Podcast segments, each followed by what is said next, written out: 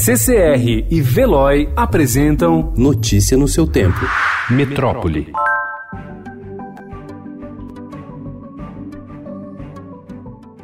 O Ministério da Educação quer lançar uma avaliação ainda este ano para medir quantas palavras por minuto são lidas pelas crianças do segundo ano do ensino fundamental. O teste está sendo chamado de Avaliação Nacional de Fluência. A prova deve medir se a criança lê com bom ritmo, precisão e velocidade. Testes de fluência são usados por redes de ensino ou educadores que acreditam que a leitura é uma decodificação e são mais ligados ao método fônico de alfabetização, em que há ênfase nos sons da das letras. Outros grupos criticam esse tipo de avaliação por considerarem uma pressão desnecessária à criança.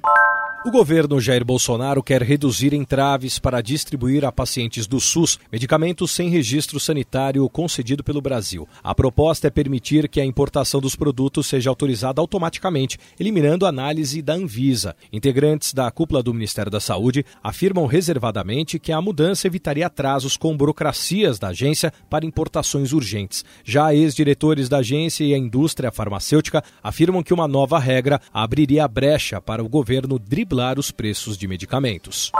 O governo chinês admitiu insuficiências em sua resposta ao surto do novo coronavírus, que já infectou mais de 20 mil pessoas e matou 425 no país. O Comitê Permanente de Burô Político do Partido Comunista pediu melhorias no sistema de reação a emergências diante de deficiências e dificuldades na resposta à epidemia. O temor é que se repita o que ocorreu em 2002 e 2003 com a epidemia de SARS, quando cerca de 800 pessoas morreram em todo o mundo. A gestão Jair Bolsonaro emprestou dois aviões reservas da frota presidencial para retirar 29 pessoas da região de Wuhan, na China, epicentro da epidemia do novo coronavírus. Os resgatados devem chegar ao Brasil no sábado e passar por quarentena de 18 dias em Anápolis, a 153 quilômetros de Brasília. Ontem, Bolsonaro também enviou ao Congresso o projeto de lei com regras para a quarentena, como exame obrigatório e restrições para sair do país. O governo monitora 13 casos suspeitos da doença, mas não há infecção confirmada no Brasil.